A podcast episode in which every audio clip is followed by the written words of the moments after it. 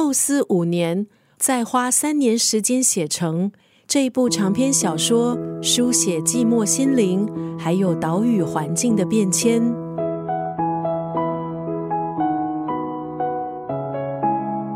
今天在九六三作家语录分享的文字，出自台湾作家吴明义的长篇小说《复眼人》。这部作品展现吴明义对心灵挣扎还有生态议题温润内敛的关怀。小说讲述一座在太平洋的神秘小岛，小岛上的人信奉海神，过着原始的捕鱼生活，没有文字，却拥有最多关于海的故事。岛上的少年阿特烈在十五岁的时候背负次子的宿命。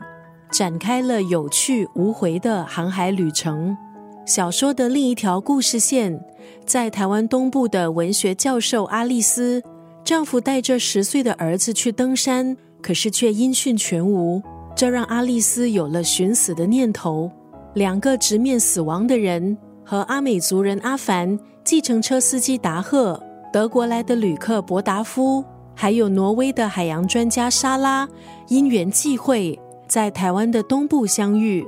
这部小说也特别邀请知名插画家张佑然，把在阅读小说后产生的联想和感动挥洒在纸上，形成一幅长卷式的插画。插画和小说的故事像是一种对话，在某种形式上也象征着接力的创作关系。今天在九六三作家语录就要分享这部长篇小说《复眼人》当中的这段文字。